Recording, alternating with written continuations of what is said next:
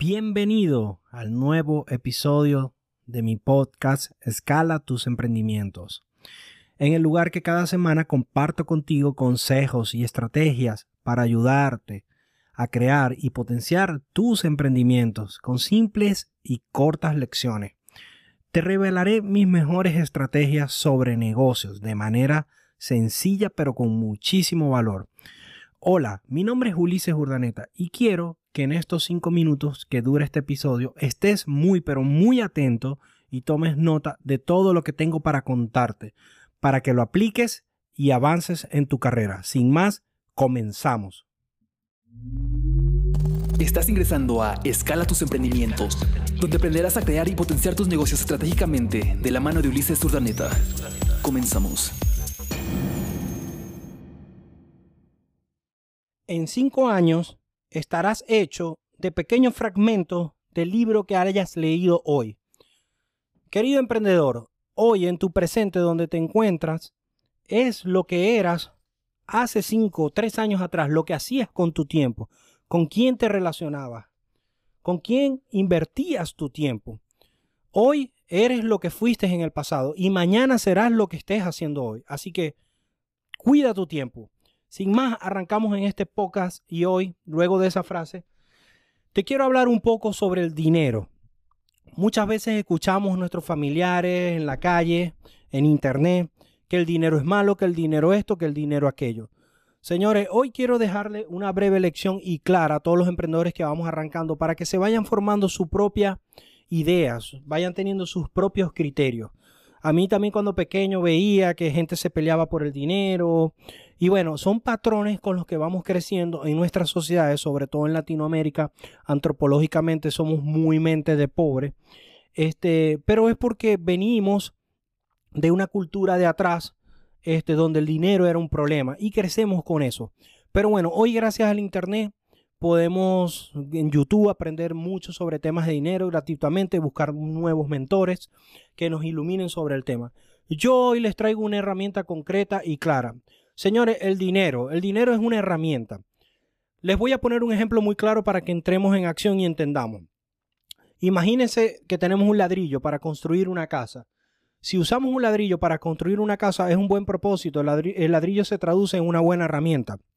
Pero si usamos el ladrillo para abrirle la cabeza a nuestro vecino, sabemos que el ladrillo lo estamos usando para un mal propósito. Pero el ladrillo estaba allí. El ladrillo ni es malo ni es bueno. El, ladrillo sencillamente es una herramienta. Pues lo mismo pasa con el dinero. Mucha gente dice, no, que ese tipo se volvió malo porque tiene dinero, o mira lo que hizo el dinero, eh, pelea familias, las separa. Señores, el dinero está allí, el uso se lo damos nosotros. Quiero que te quede esto bien claro. El dinero ni es bueno ni es malo. El dinero es una herramienta. Así, grábatelo, grábatelo. Lo que pasa es que el dinero resalta los rasgos. Si es un rico malo, eh, si era una persona mala, siendo pobre, cuando sea rico va a ser más malo, porque el dinero lo que hace es resaltar tus rasgos. Si tú eras caritativo y ayudabas, teniendo poco, cuando tengas mucho ayudarás a más gente. El dinero lo que hace es resaltar tus rasgos. Pero el dinero ni es malo ni es bueno, repito. El dinero es una herramienta. El dinero es el efecto, la consecuencia de lo que tú hiciste bien. Como emprendedor debemos realizar nuestra pasión, el ikigai. ¿Para qué somos buenos? ¿Para qué nos preparamos? ¿Por qué nos pagarían? ¿Dónde nos hemos preparado durante tiempo? Ahí, en ese medio, es donde tú eres potente, porque haces las cosas que te gustan y te has preparado y el mercado te pagaría por eso. Debemos concentrarnos en esa causa, en hacer nuestros emprendimientos, pero que nos apasionen. No está de más que siempre cuando vamos empezando, bueno, Ulises, tengo que hacer un negocito por aquí, un negocito por allá, me agarro el salario aquí. Está bien, todo eso te da experiencia y así comenzamos todo. Pero tienes que tener tu norte claro y saber que poco a poco vas a hacer lo de repostería que te gusta, vas a trabajar en teléfonos, vas a trabajar en fotoediciones, vas a trabajar en copywriting, vas a trabajar haciendo pizza, vas a trabajar haciendo comida, lo que a ti te guste. Estoy hablando unos meros ejemplos aquí, pero lo que a ti te guste ahí es donde tú vas a ser más potente y vas a poder potenciar tus emprendimientos y hacerlo crecer. Y por tanto te llenarás de dinero, que ya hemos hablado de lo que significa el dinero. Eso será el efecto, la consecuencia. Y adicional, ¿quieren más efectos o consecuencias? Hay muchas, pero les voy a mencionar algunas. Señores, el dinero nos compra libertad. Libertad para viajar, para regalarle ese viaje soñado a tu mamá, a tu papá, para ir a la playa. Mientras estás en la playa, tu dinero te está comprando tiempo para compartir grandes memorias con tu familia. El dinero te compra los mejores cursos, los mejores aprendizajes, te compra lo que dicen la alarma, el despertador. ¿Qué es eso? Bueno, si me quiero parar, si no me quiero parar, si lo que quiero es quedarme con mi niño jugando todo el día. Así que el dinero compra muchas, pero muchas cosas bonitas. Pero les voy a decir algo más bonito que compra el dinero y es el poder ayudar a gente que no conoces, sobre todo en estos tiempos de coronavirus que hemos vivido, el poder regalarle un oxigenador, una bombona, como lo llamen en tu país, a hospitales, a salvar vidas de gente que no conoces, a salvar niños con cáncer.